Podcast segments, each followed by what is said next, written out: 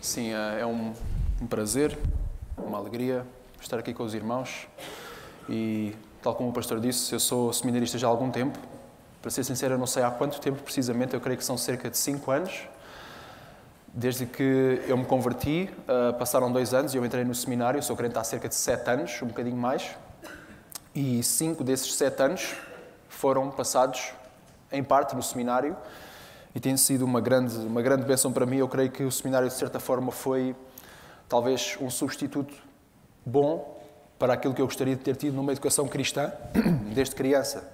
E se a igreja, eu encaro assim, se a igreja foi uma mãe quando me recebeu, quando eu me converti, quando cheguei à igreja, eu vejo o seminário como um pai. Claro que só Deus é pai, mas na minha educação, no meu crescimento cristão, o seminário teve um papel muito importante e eu agradeço à Igreja pela oportunidade que me deu de sustentar, de ajudar com as despesas que estão uh, inerentes à, à educação, ao estudo no seminário. E é verdade, passados estes cinco anos, finalmente, depois de muita luta, se Deus quiser, este é o último semestre, já, já estou no estágio, uh, comecei o estágio semestre passado, e mais o estágio e outras duas cadeiras, e estará o curso pelo menos o, o, Vocational Bachelor, como se chama, estará terminado. Talvez a minha relação com o seminário não terminar, não terminará nessa altura, mas certamente este curso sim. E é com ânimo, com alegria que eu quero trazer a palavra aos irmãos. E eu vou pedir que possamos abrir num texto que já foi lido aqui em conjunto, em Hebreus, na carta aos Hebreus, no capítulo 4.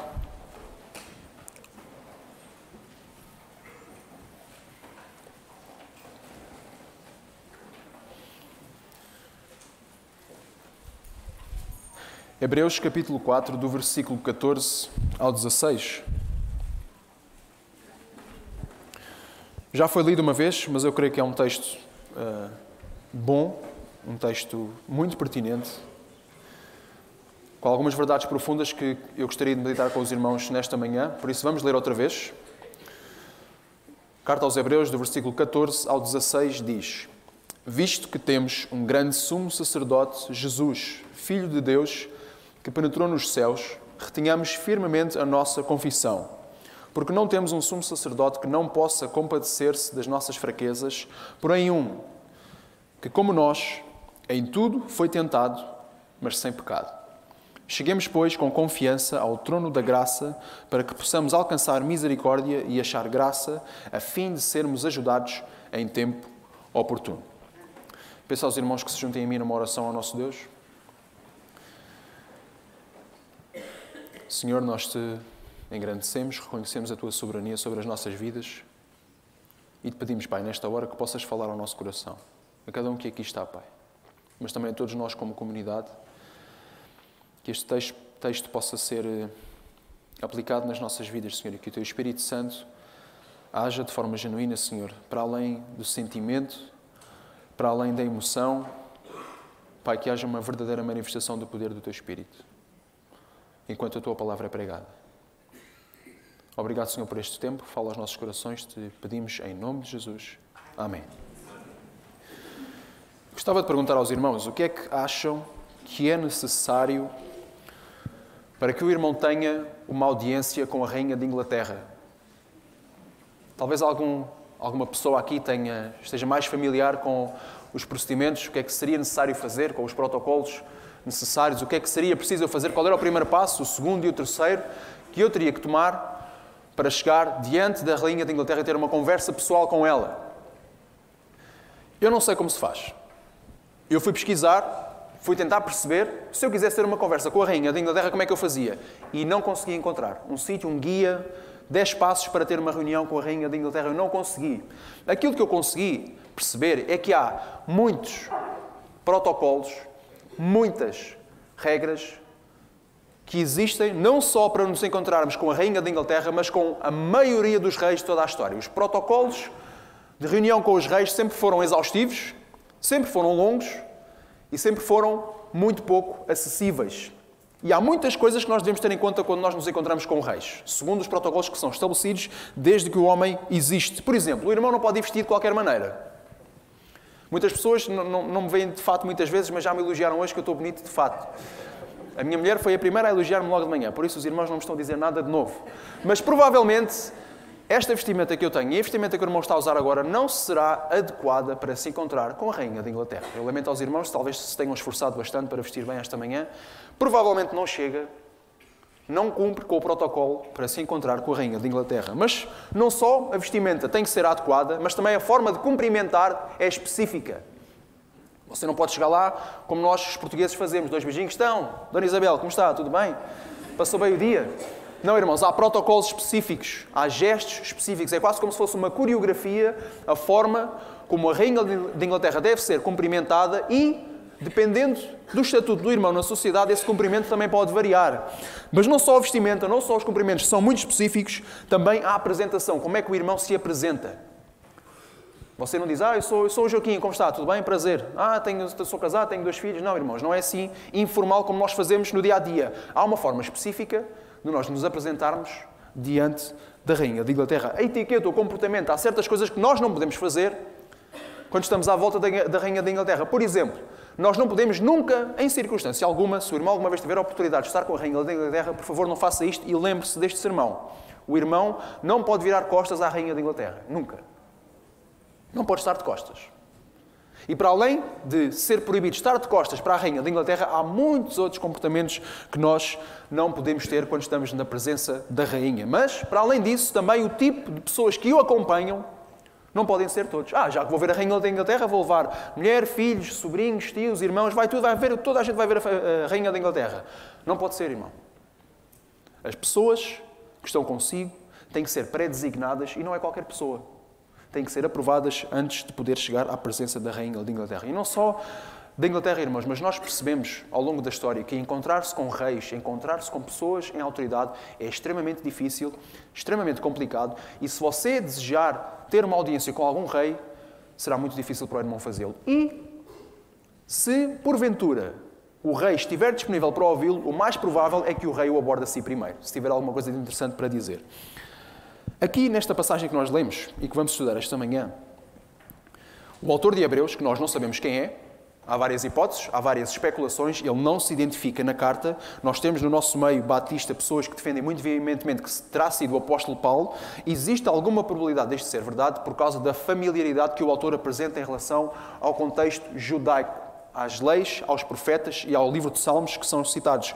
Veja-se em conta durante, durante toda esta carta mas ainda assim não há certeza. Outra hipótese muito forte terá sido Apolo, aquele que no livro de Atos é descrito como sendo poderoso e eloquente nas Escrituras, porque ele tinha bastante conhecimento do Antigo Testamento, mas precisava de ser acompanhado por Priscila e Áquila no conhecimento daquilo que Jesus realmente veio fazer. E, portanto, há quem também defenda que terá sido Apolo a escrever a carta aos Hebreus. Nós não sabemos quem foi. Não temos a certeza. Sabemos, pelo conteúdo, que terá sido uma pessoa com conhecimento profundo da lei judaica, do Pentateuco, do livro dos Salmos e dos profetas. Mas este autor vai fazer ao longo de toda a carta, que é também descrita como sendo um sermão escrito, não é tanto uma epístola dirigida a um destinatário específico como a maioria das cartas que nós temos no Novo Testamento, mas há quem defenda que esta, esta carta, que nós chamamos Carta aos Hebreus, terá sido antes um sermão escrito. Um sermão pregado com um alvo claramente judaico. Judeus convertidos ao cristianismo.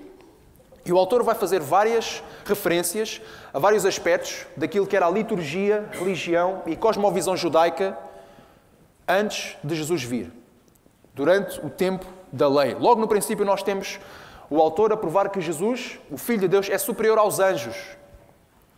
Porque havia muito também aquela adoração de anjos, que era também influência da filosofia judaica, e o autor diz, ele defende que, olha, os anjos podem ser filhos de Deus, mas não são filhos como Jesus foi, porque Jesus foi gerado, não criado. E o autor de Hebreus cita o Salmo 2 logo no princípio da carta aos Hebreus, dizer que Jesus, sim, ele é filho de Deus, mas ele foi gerado, ele não foi criado como todas as outras criaturas, incluindo os anjos. E porque Jesus foi gerado, porque ele é filho unigênito de Deus, ele é superior aos anjos. Logo no capítulo 2, o autor de Hebreus vai mostrar Jesus como sendo superior a Moisés. Portanto, Jesus é superior aos anjos, mas também é superior a Moisés. É uma figura que era extremamente importante na lei e na religião judaica. E ao longo destes primeiros capítulos iniciais de Hebreus, o autor também vai fazendo referência a muitas exortações Ao mesmo tempo que defende a superioridade de Jesus em relação aos anjos, em relação a Moisés, ele vai constantemente dizer: Olha, não sejam negligentes, não sejam como aqueles no Antigo Testamento que não obedeceram, não ouviram a voz de Deus, não endureçam os vossos corações. Se hoje ouvirem a voz de Deus, não endureçam a vossa cerviz, tal como os exemplos negativos que aconteceram no tempo de Moisés e no tempo dos profetas. E esta imagem que nós chegamos aqui no capítulo 4 será introduzida nestes versículos que nós lemos nesta manhã, do versículo 14 ao 16, que é a imagem do sumo sacerdote. E a imagem do sacerdote, o ofício, a profissão, digamos assim, do sacerdote, ela não é exclusiva do judaísmo. A maioria das religiões teístas, pelo menos, ou as religiões oficiais, as também as religiões canónicas, que têm um livro que é seguido por aqueles que aderem à religião, terá algum tipo de sacerdote. E o que é que significa ser um sacerdote? A palavra sacerdote vem do latim, que é essencialmente a definição de alguém que medeia ou serve de intermediário entre os fiéis e a divindade.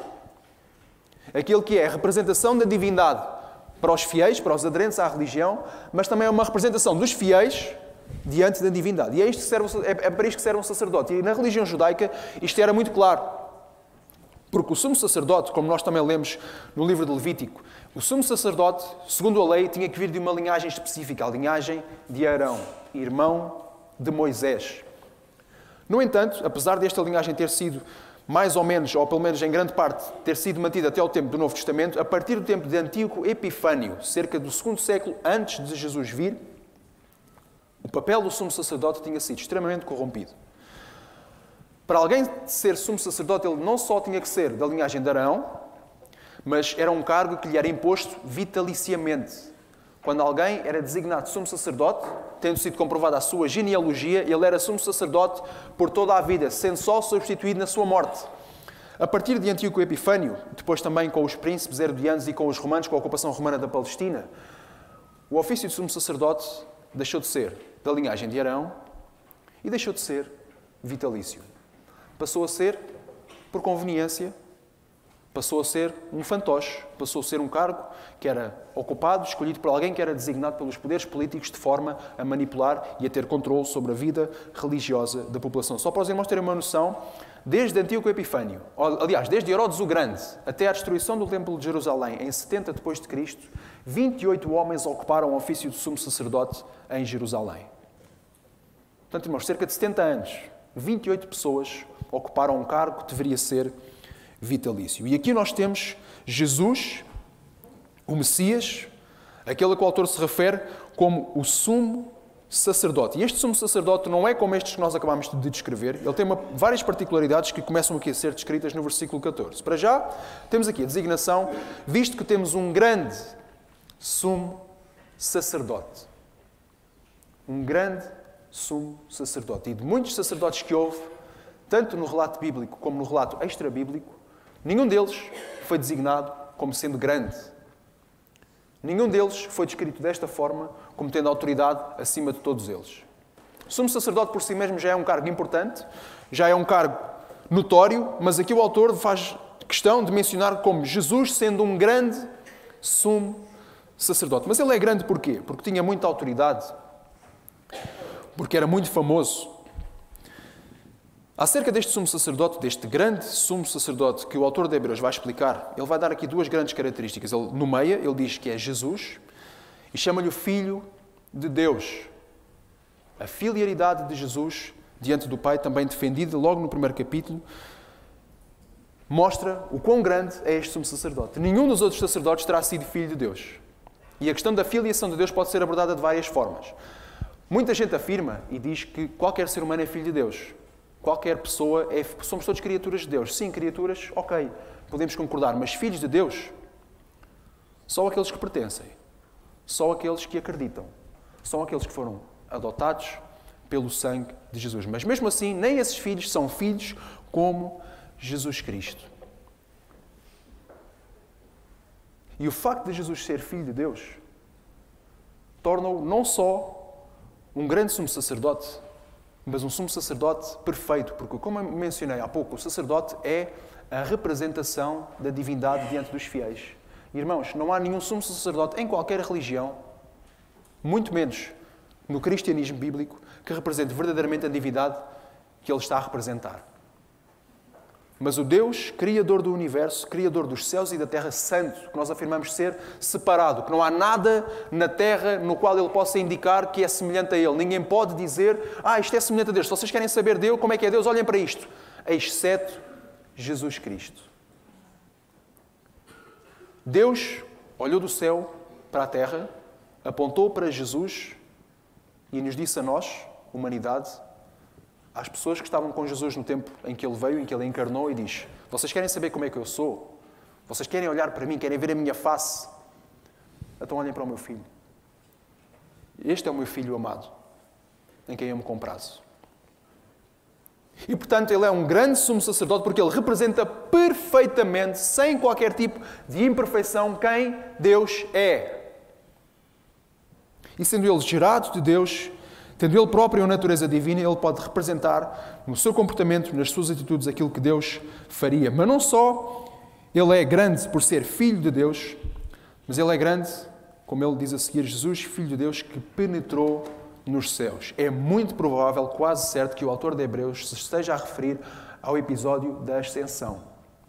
Depois de Jesus ressuscitar, depois de passar um período com os seus discípulos mais próximos e também um círculo mais alargado, Jesus ascendeu aos céus onde se sentou à destra de Deus e onde ainda hoje intercede por nós. E por isso, irmãos, nós temos também o sumo sacerdote, não só é a representação divina, perfeita de Deus, como ele intercede por nós diante de Deus de uma forma que nenhum outro sacerdote poderia interceder. Ele está sentado à destra, à direita de Deus. E por isso, irmãos, é este sumo sacerdote que nós temos.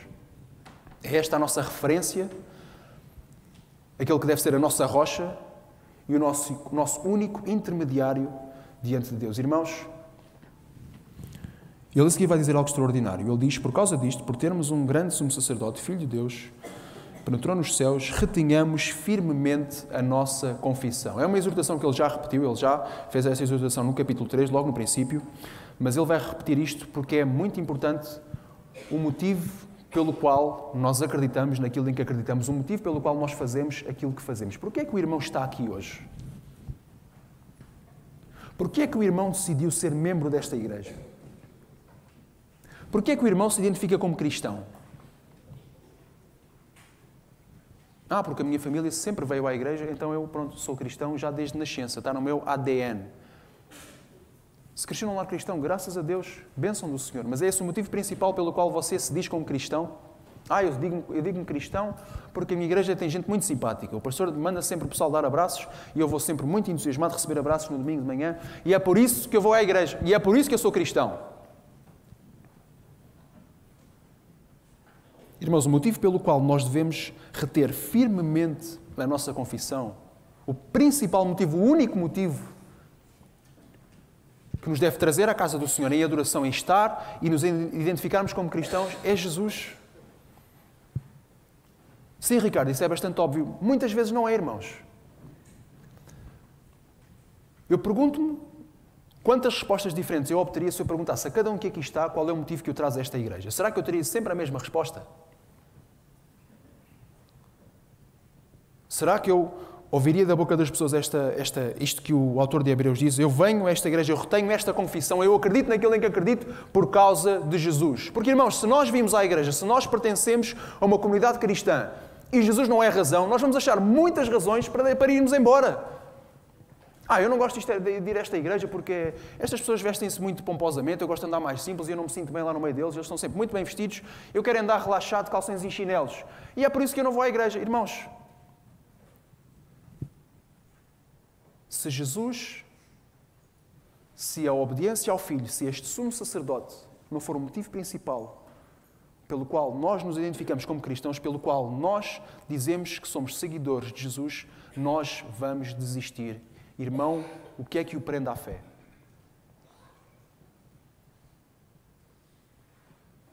O que é que o traz à casa do Senhor? O que é que o faz ministrar? O que é que o faz exercer os seus dons?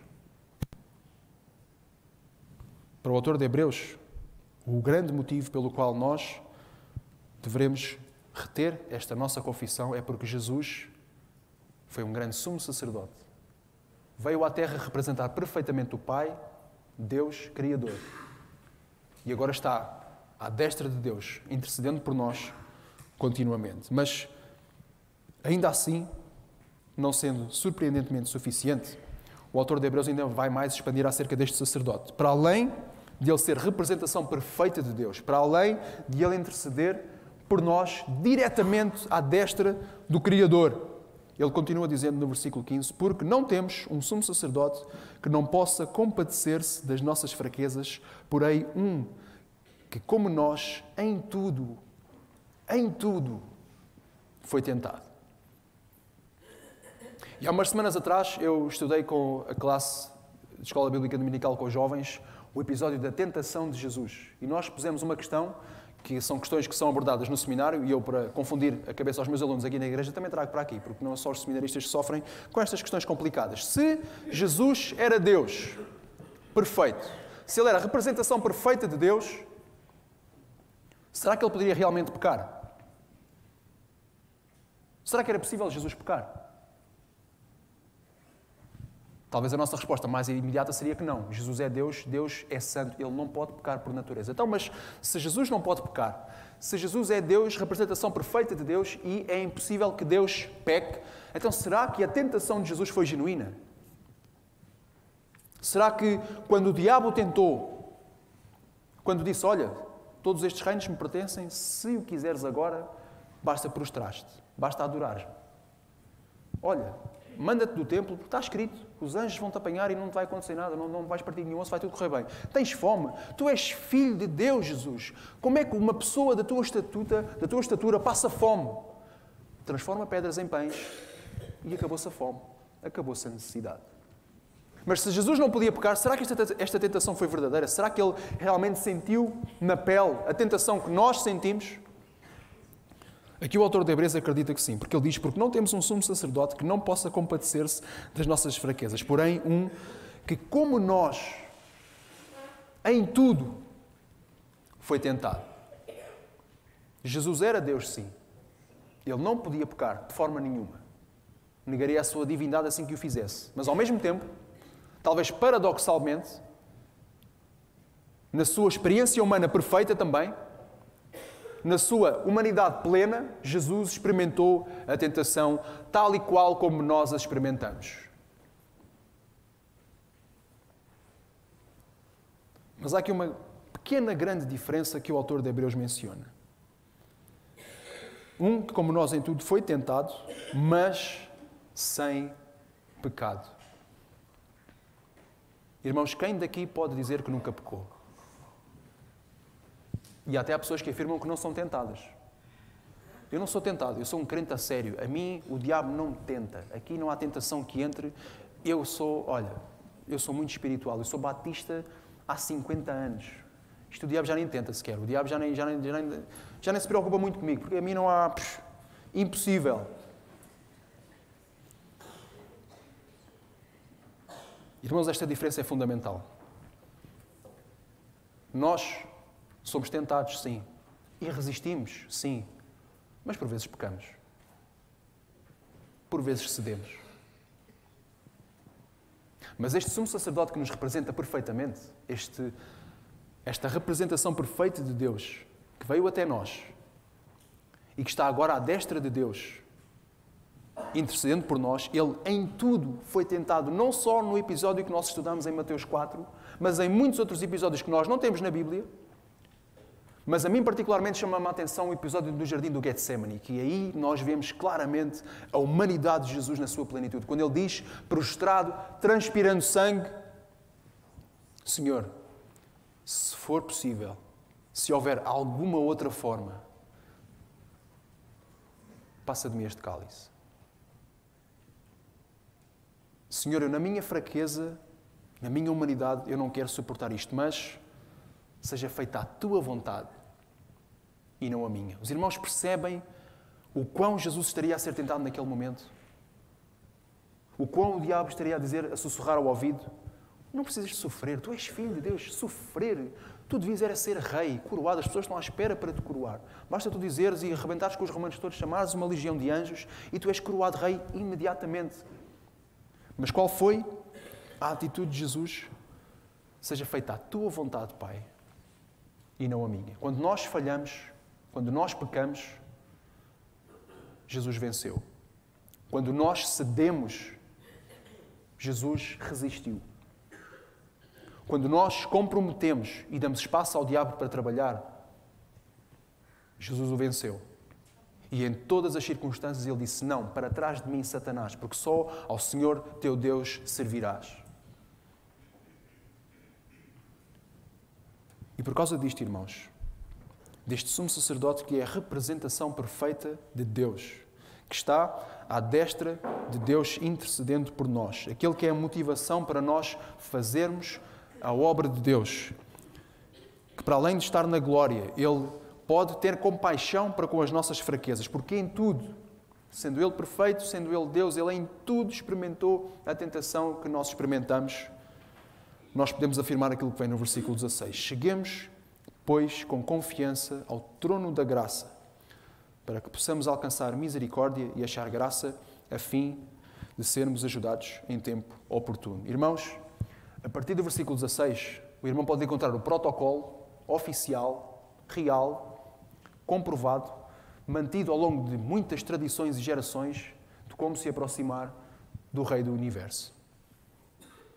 O irmão vê aí alguma menção de como, se deve, como deve estar vestido. O irmão vê aí alguma menção de como deve cumprimentar. Vê aí algum tipo de etiqueta, como é que se deve se comportar diante deste trono que é aqui descrito no versículo 16. Só há uma coisa que o autor de Hebreus descreve. Cheguemos, pois, com confiança. Com confiança. E que confiança é esta, irmãos? Será que é com intrepidez? Será que é com ousadia? Será que é uma confiança que nós temos diante de muitas vezes pessoas nós, com as quais nós estamos insatisfeitas? Que confiança é esta, irmãos? Toda esta confiança que o autor de Hebreus fala está baseada em tudo o que foi descrito nos versículos anteriores. Irmãos, nós chegamos com confiança, com a certeza absoluta de que seremos recebidos, porque quem nos representa, quem está lá para estar ao nosso lado, para nos dizer, para nos dizer que estamos aprovados diante do Rei é este sumo sacerdote que nós acabamos de ler. Quando você chega diante de Deus, ao lado deste sumo sacerdote, você pode ter a certeza absoluta que as suas orações, que as suas petições vão ser ouvidas. Irmãos, eu já conheci pessoas que têm uma visão de Deus muito longe daquilo que aqui está. E é muito triste quando eu vejo pessoas que têm uma experiência com Deus muito semelhante às experiências negativas e traumáticas que tiveram com figuras masculinas na sua vida. Pessoas que, por exemplo, sofreram maus tratos e encaram Deus como aquela pessoa, como aquela, como aquela entidade divina que está sempre pronto. Qualquer coisa que a gente faça de errado, está pronto para dar com o martelo. Qualquer deslize que a gente faça, qualquer palavra fora do sítio, então Deus está pronto para nos martelar e para nos castigar imediatamente. Então nós temos que andar sempre muito devagarinho, muito, com muito cuidado, porque Deus está sempre zangado e a gente não pode chatear muito. Mas irmãos, este Deus no qual nós podemos alcançar misericórdia e achar graça por intermédio deste sumo sacerdote que é perfeito, que não é um pastor, que não é muito menos um seminarista, que não é alguém com um cargo dentro da igreja, é um sumo sacerdote que está sempre presente nas nossas vidas e pelo qual nós podemos chegar com confiança ao trono da graça. Isto é extremamente importante e, como nós vimos no versículo 15, Deus conhece perfeitamente as nossas fraquezas, as nossas tentações. Irmãos, nas nossas quedas, nas nossas falhas, nós não estamos a surpreender Deus. Não pense que, por causa das nossas falhas e dos nossos erros, começamos a ver Deus, oh pronto, agora Deus está-me só a tolerar. Ele já não está a amar, já não está a cuidar de mim, ele simplesmente está a tolerar a minha presença.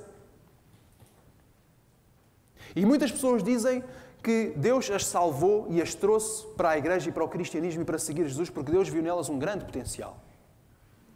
Ah, esta pessoa. E nós muitas vezes oramos, oramos, vemos uma pessoa que é extraordinária e pensamos: é esta pessoa tem tanto potencial. Será que Deus não vê o potencial nesta pessoa? Se esta pessoa se convertesse, ela ia ser um instrumento fantástico no reino.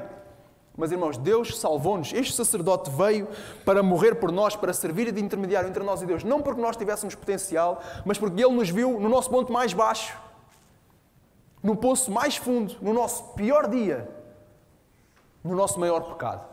Foi aí, nessa situação, nessa circunstância, que este sumo sacerdote interveio.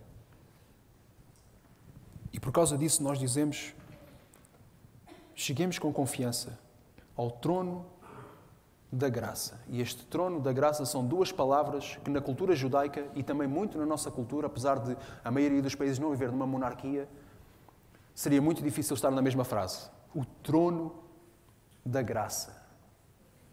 O trono onde o rei se senta e toma as decisões, onde faz juízo para morte e para a vida. Mas neste trono, o trono divino, o trono de Deus, ele é designado como o trono da graça. Irmãos, quem se senta neste trono é Deus.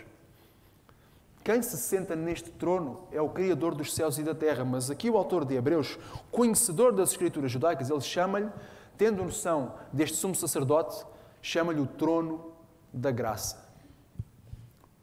E sabem porquê, irmãos? Porque tudo o que nós obtemos quando chegamos com confiança, quando este sumo sacerdote nos faz aproximar deste trono, tudo aquilo que nós podemos obter é tudo pela graça. É tudo presentes, dons imerecidos. Nada do que nós obtemos de Deus, nada das bênçãos que o Senhor nos dá, nada nós podemos afirmar que merecemos. Eu fiz isto, logo obtive isto de Deus. Não, irmãos, é sempre, sempre graça. E neste trono da graça, nós achamos aqui, segundo o autor de Hebreus, duas coisas. Primeiro, misericórdia. Misericórdia. Como foi falado há pouco pelo dirigente do nosso coro Alegria, esta misericórdia de Deus vem quando nós reconhecemos o pecado. Esta misericórdia só é alcançada por alguém que entende que precisa desta misericórdia. Quando alguém entende que pecou diante de Deus. Porque, irmãos, se nós chegamos diante de Deus em nós mesmos, sem este sumo sacerdote, irmãos, nós estamos num sarilho severo. Nós estamos a entrar na presença daquele que é Deus Santo, Criador dos céus e da terra. Ah, mas eu venho à igreja desde muitos, há muitos anos que eu venho à igreja. E sempre orei a Deus. Sempre falei com Deus. Isto pode ser positivo, irmãos, e certamente que é, mas como é que nós, porque se nós vimos à igreja e oramos a Deus sem Jesus, oh irmãos, irmão, que situação difícil, eu não consigo dar palavras que suscitem urgência suficiente neste sentido, irmãos. Se nós falamos com Deus, se nós afirmamos que oramos a Deus sem ter Jesus na nossa vida, sem realmente ter Jesus a habitar em nós, sem ter uma confissão plena de quem Jesus é e uma confiança completa, uma rendição total a Jesus, irmãos, nós estamos num sarilho grave. Porque sem este sumo sacerdote nós não alcançamos misericórdia. Nós alcançamos a justiça perfeita de Deus sobre aquilo que nós fizemos de errado, sobre todas as tentações que nós não conseguimos resistir sobre todas as nossas fraquezas que nós não conseguimos superar. Sem este sumo sacerdote, nós não alcançamos misericórdia. Irmãos, se você está no seu pecado sem Jesus, você não vai alcançar a misericórdia. Não interessa quantos anos está aqui. Não interessa há quantos anos você se identifica como cristão. Não interessa o quanto você sabe da Bíblia. Sem Jesus, esta misericórdia que é alcançada por aqueles que chegam com confiança ao trono não está ao seu alcance, irmão. Eu lamento informar. É destas coisas que nós aprendemos no seminário. São duras de ouvir, são muito mais duras de aprender. E certamente muito mais difíceis de aplicar. Mas, irmãos, sem Jesus, sem este sumo sacerdote, se você chega com confiança ao trono da graça, você não alcança misericórdia. Mas pelo sumo sacerdote perfeito, nós alcançamos misericórdia. Irmãos, por muito baixo que nós tenhamos caído, por muito fundo que nós nos tenhamos enterrado, por muito sujos que nós possamos ter estado, não há pecado suficientemente grande que Deus não possa perdoar. Não há vida suficientemente feia que Deus não possa limpar, restaurar e usar para a sua glória, irmãos. Não existe. Porque nós pensamos e vemos pessoas na rua, ei, pá, esta pessoa está tão longe de Deus. Olha só como é que ela se veste, como é que ela se comporta, os vícios que ela tem, a forma como ela cheira. Ui, só o cheiro demonstra logo a distância que esta pessoa tem de Deus. Irmãos, todo ser humano bem cheiroso ou mal cheiroso, diante de Deus, no seu pecado, é fedorento, irmãos, é insuportável. Mas não há fedor forte o suficiente que Deus diga: Ah, eu não consigo, este está muito longe. Não, irmãos, Deus tem o poder e Ele quer regenerar e restaurar todas as vidas por intermédio deste sumo sacerdote. E não há vida feia suficiente em que isso não possa acontecer. Irmãos, isto é uma grande esperança para nós, isto é uma grande motivação para nós anunciarmos o Evangelho, para nós falarmos deste sumo sacerdote a todos aqueles que precisam de ouvir. a todos aqueles que ainda não conhecem. Mas não só alcançamos misericórdia, nós achamos graça. Com que motivo? A fim de sermos ajudados em tempo oportuno. Quem olhasse aqui para este início do versículo 16, de chegar com confiança ao trono da graça, talvez nos imaginaríamos a forma como um empregado chega insatisfeito ao escritório do patrão. E ele sabe que se vai embora, vai se despedir, então não tem, não tem problemas nenhums, vai ser completamente irreverente e rompe pelo escritório do patrão: Olha, tenho um monte de exigências a fazer e quer que elas sejam cumpridas agora. Este chegar com confiança tem sempre esta última frase do versículo 16 em mente, a fim de sermos ajudados em tempo oportuno. E o tempo oportuno em que as nossas orações devem ser respondidas, o tempo oportuno em que nós devemos ser ajudados, o tempo oportuno em que nós obtemos resposta deste trono, não somos nós que decidimos. Não somos nós que escolhemos. Não somos, não somos nós que damos um prazo de validade às nossas orações. O perfeito timing da intervenção de Deus na nossa vida quando nós chegamos com confiança e temos uma relação íntima com este Rei, por intermédio do sumo sacerdote, está nas mãos do Criador, está nas mãos daquele que nos dá misericórdia e nos faz achar a graça diante do seu trono. Irmãos, ninguém pode chegar com confiança ao trono de Deus a exigir o que seja. E há muitas igrejas cujo seu ensino é baseado fundamentalmente nisto: que nós conseguimos e podemos e devemos exigir coisas diante de Deus. E Ele é obrigado a responder. E muitas vezes usam versículos como este para corroborar a sua posição. Estão a ver? Cheguemos com confiança ao trono de Deus. Portanto, a gente chega lá e existe tudo aquilo que nós queremos. Não, irmãos. O que é que o irmão pretende achar diante do trono de Deus? Se você quisesse, você pode pedir qualquer coisa. Qualquer coisa a Deus. O que é que está no topo da sua lista? E irmãos, o primeiro pensamento que vem à sua mente é exatamente aquilo que o seu coração deseja. Para o autor de Hebreus, o que era importante que todos os leitores desta carta, deste sermão, pudessem obter era isto: alcançar misericórdia, achar graça, a fim de sermos ajudados em tempo oportuno. Nós vamos ao trono para ter perdão. Nós vamos ao trono sempre sabendo que aquilo que vamos receber nós não merecemos, mas nós vamos diante do trono porque nós, sem a presença de Deus, sem aquele que está sentado no trono, nós não podemos fazer nada. Nós precisamos de ajuda. Irmãos, na nossa cultura, no mundo ocidental, se há uma coisa que é errado, talvez, pouco confortável para as pessoas é pedir ajuda. Muitas vezes nem sequer é preciso. Nós vivemos numa das épocas, numa das culturas, das sociedades mais prósperas de toda a história. Mais pacíficas de toda a história. É uma irregularidade estatística, irmãos. Nunca houve período de tempo tão pacífico e tão próspero como o mundo ocidental em que nós vivemos. Por isso é que pedir ajuda perceber que nós estamos incapacitados para fazer alguma coisa é um conceito muito distante de nós, muitas vezes. Mas, irmãos, esta ajuda que nós precisamos, este auxílio que nós obrigatoriamente precisamos de ter, nós só podemos obter diante de Deus. Há coisas que o irmão só vai conseguir fazer a maioria das coisas, talvez porventura até todas as coisas que o irmão precisa de fazer nesta vida, você só as vai conseguir fazer se tiver Deus consigo, se tiver Deus a ajudá-lo. Irmãos, nós precisamos de estar com uma atitude constante diante de Deus, tal como o autor aos Hebreus escreveu. Alguém que procura, em primeiro lugar, antes de qualquer coisa, quer achar o perdão dos seus pecados, quer achar a purificação da sujeira que o pecado trouxe à nossa vida sabendo que tudo aquilo que nós recebemos é pela graça do Senhor. E que sem Deus, sem Jesus, sem a salvação, nós somos seres míseros, fracos, incapazes de fazer o que quer que seja. Irmãos, quando nós fazemos, o resultado é uma coisa. Mas quando Deus faz através de nós, ó oh, irmãos, o resultado é muito mais extraordinário do que nós podíamos esperar. E às vezes coisas acontecem na nossa vida, nós lemos testemunhos de pessoas que foram usadas por Deus e a reflexão que elas muitas vezes fazem do passado em tempos que foram usadas por Deus é mas eu fiz aquilo, eu estava lá, é que eu nem dei conta. Deus fez tanta coisa, eu estava lá no meio, mas aconteceu tanta coisa que eu nem dei conta que fiz parte disso. E isto, irmãos, é o que este rei que está sentado no trono faz através de nós, mediante aquele que é o nosso sumo sacerdote. Perfeito, representação perfeita de Deus, intercessão constante em nosso favor, o Filho de Deus, Jesus Cristo. Por isso, irmãos, que este seja o cerne da nossa vida cristã e das nossas igrejas.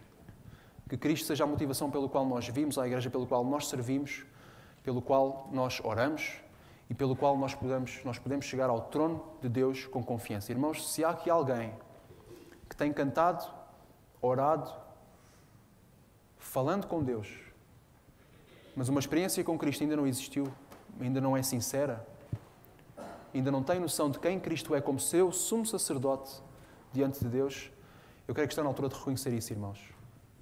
No nosso pecado, na nossa fraqueza, nós nunca chegaremos a Deus da forma como nós chegamos quando nós temos este sumo sacerdote nas nossas vidas. E também com base neste texto nós podemos afirmar que sim, nós apoiamos seminaristas e há muita gente a estudar e hoje há muitos colegas meus que foram pregar a várias igrejas e alguns deles estavam muito nervosos porque era a primeira vez que foram pregar e eu lembro-me perfeitamente da primeira vez que preguei aqui, eu tinha dois dias de seminário, irmãos. E já lá vão cinco anos, portanto eu creio que alguma coisa há de ter melhorado. Mas, irmãos, nós não estamos a formar pessoas que são mais santas diante de Deus do que os outros. Nós não estamos a formar pessoas que estão mais próximas de Deus do que nós. Cada um de nós, mediante este sumo sacerdote disponível para todos, sem horário limite, sem hora de abrir nem de fechar, sempre disponível à distância de uma oração, nós podemos chegar a Deus, onde estamos, como estamos, a fim de acharmos perdão acharmos graça e de sermos ajudados em tudo aquilo que nós precisamos. Era isto que eu queria transmitir aos irmãos. O texto edificou-me, eu espero que também tenha edificado a todos aqueles que estão aqui presentes nesta manhã.